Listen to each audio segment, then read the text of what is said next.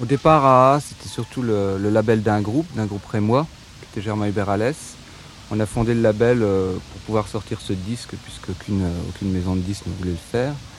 Et puis après, on s'est dit qu'on pouvait peut-être euh, sortir d'autres choses. Euh, il y avait beaucoup de musiciens et de groupes qui nous intéressaient. Donc on a fait cette, compilation 12 pour 1 euh, qu'on ne pouvait pas financer en fait et qui a été autofinancée par, par chacun des participants. En fait, c'était une, coproduction à 12. Ça, c'était la, la, compilation 12 pour 1. Il y a eu ensuite Rockefeller, euh, qui était aussi une coproduction, puisque c'est les, musiciens de Rockefeller eux-mêmes qui ont, qui ont payé le disque en fait, et ils ont préféré le sortir sur AA, comme on avait déjà un petit catalogue, un petit réseau de distribution. Ensuite, il y a eu la cassette Officer, donc de Micops, là qui était vraiment un, produit euh, AA à part entière, quoi. Et finalement, le Fred Frislol Coxil, qui avait été enregistré, euh, je dirais pas par hasard, mais euh, sans, but précis, lors d'un concert à, Reims, donc une face. Et puis les autres faces à Poitiers à Limoges. On, a, on a trouvé ces bandes tellement bien, aussi bien Fred, LOL que nous-mêmes, qu'on avait envie de faire ce disque. Ça, c'était il y a un an déjà, donc le, Fred Frislol Coxil, et c'est le, c'est le dernier disque paru à ce jour du label AA.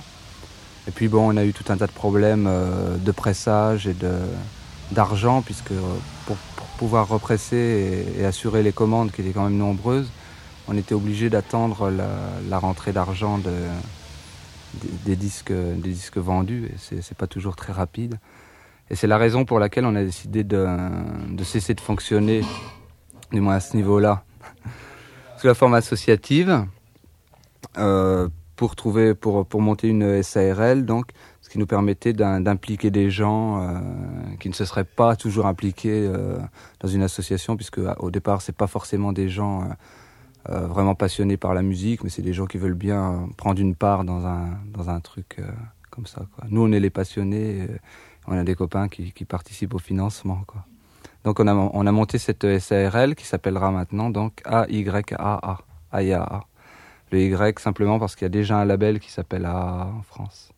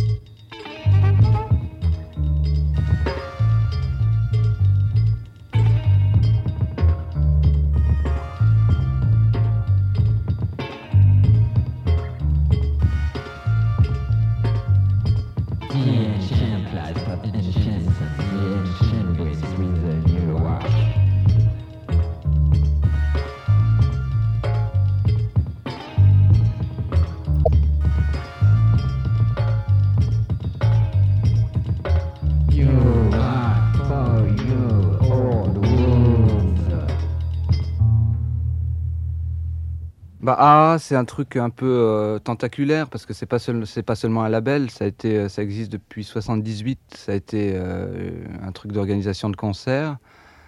c'est quand même AA qui a, fait le premier festival de Reims, Rock in Opposition. c'est AA qui a lancé Note, maintenant c'est Bernard Gueffier qui s'occupe de Note. Mais donc au niveau du label, on a commencé en 82. Et donc on arrête, le dernier truc est paru il y a un an. Et, en fait, on a été en sommeil pendant un an parce qu'on savait pas trop ce qu'on allait faire. Au niveau des, ventes, il y, a, eu des hauts et des bas, je crois pour tous les petits labels. La compilation s'est bien vendue parce que c'était très diversifié, puis que c'était un, truc assez bien réalisé. Les trucs des groupes Rémois, Rockefeller et Jeremy Berales sont moins bien vendus parce que, bon, d'une part, c'était pas connu, et puis euh, c'est vrai que le son n'était pas très bon et tout ça pour nous, c'était intéressant parce que c'était quand même une, expérience. Ces, deux disques-là, c'est un petit peu ce qui nous a fait tâter le terrain.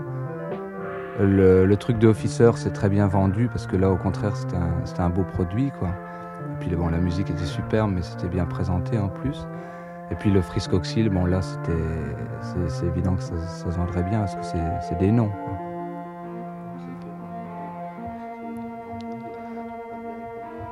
Eh ben, le, minimum, c'est Rockefeller euh, qui doit atteindre les 300 exemplaires. Et le maximum, c'est Fred Frislot Coxil, on en est à 2000. Quoi.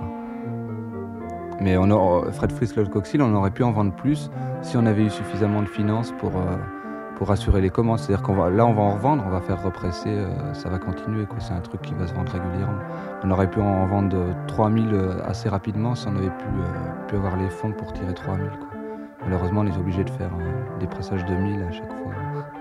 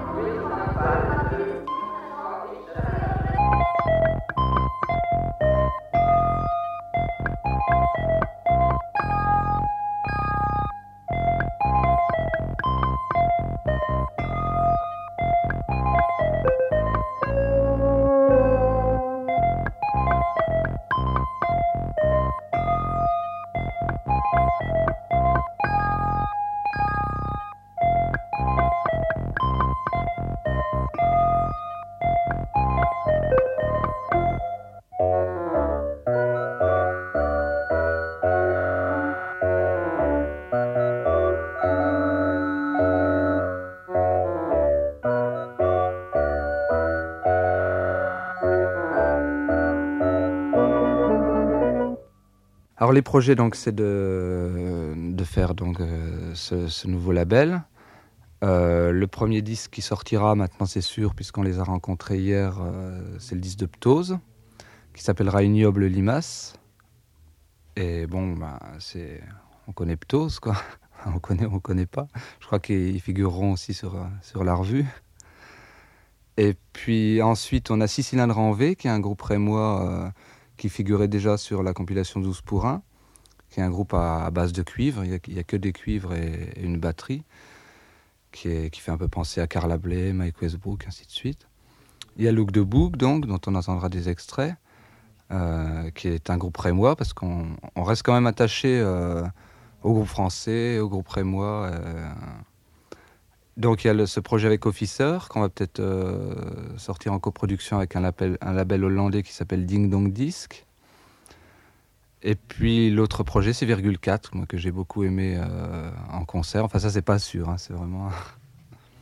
bon au niveau, autrement au niveau des, idées il y en a beaucoup, mais des choses pas concrètes quoi. Enfin, moi, par exemple, j'aimerais, vraiment faire, euh, faire un truc avec Lars Holmer, parce que j'aime vraiment bien ses, albums solo. Ça me ferait vraiment plaisir de pouvoir le faire, mais je lui ai jamais proposé encore. Donc, ça, c'est... donc l'association existe encore. On n'a pas, pas dissous l'association en montant la Sarle. C'est pas les mêmes gens qui sont dedans. moi, je suis dans les deux à la fois. mais A existe encore, va organiser des concerts à Reims l'année prochaine et va sans doute continuer à produire des cassettes. Donc à ce moment-là, les cassettes resteraient sur AAA et les disques sur AYAA.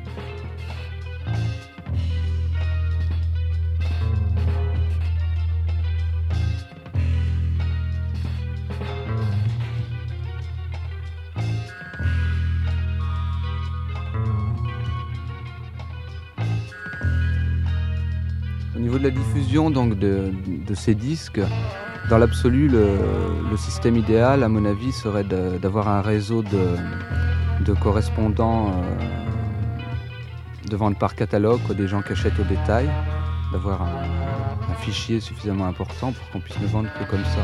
Puisque bon, euh, la situation de, cette musique en France n'est pas reluisante, elle n'a jamais vraiment été. Au niveau des disquaires, euh, se mouille pas de toute façon. Donc ça serait, beaucoup plus intéressant de pouvoir vendre directement aux gens.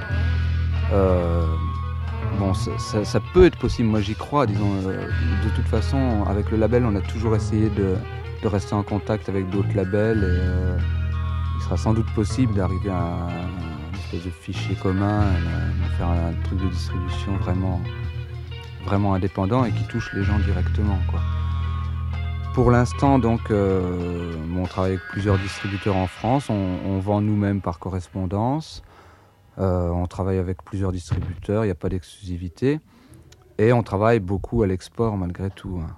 Euh, aux États-Unis, par exemple, on a trois distributeurs. en Angleterre, Recommended Records prend certains trucs. Ils prennent pas systématiquement. En Hollande, il y a donc ce label dont je parlais tout à l'heure, Ding Dong Disc en Allemagne, en Suisse, euh, où Recommended Records Suisse est très très efficace. on est vraiment content de ce qui se passe avec eux. Et mm, en Espagne, en Italie, on a aussi des, petits trucs. Malgré tout, bon, c'est euh, quand on reçoit une commande de, de 100 disques, on est content. Quoi. Pour nous, c'est une, une, grosse commande. Il y a, des, commandes de, de 5 disques, ça arrive. Quoi. Mais c'est aussi important quand on envoie un catalogue, il y a deux types de catalogues, puisque A, en tant qu'association, s'occupe aussi de distribution d'autres disques qui ne sont pas du tout des productions du label, comme les, disques de Recommended Records, ainsi de suite. Alors donc là, on a un catalogue euh, détail, en fait, euh, qu'on envoie à 300 personnes environ en France. Et puis le catalogue des productions du label, qui est plutôt destiné aux distributeurs, on l'envoie à une vingtaine de distributeurs, en fait, pas plus. On l'envoie aussi à des journalistes ou à des gens que ça peut intéresser indirectement.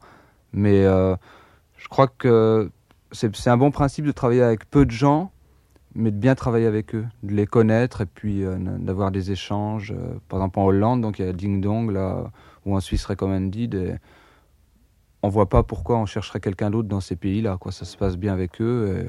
on n'a pas envie de, de multiplier les, les, distributeurs dans chaque pays. Quoi c'est pas vraiment une exclusivité parce qu'il n'y a pas de contrat ni rien, mais c'est des relations amicales qui, qui engendrent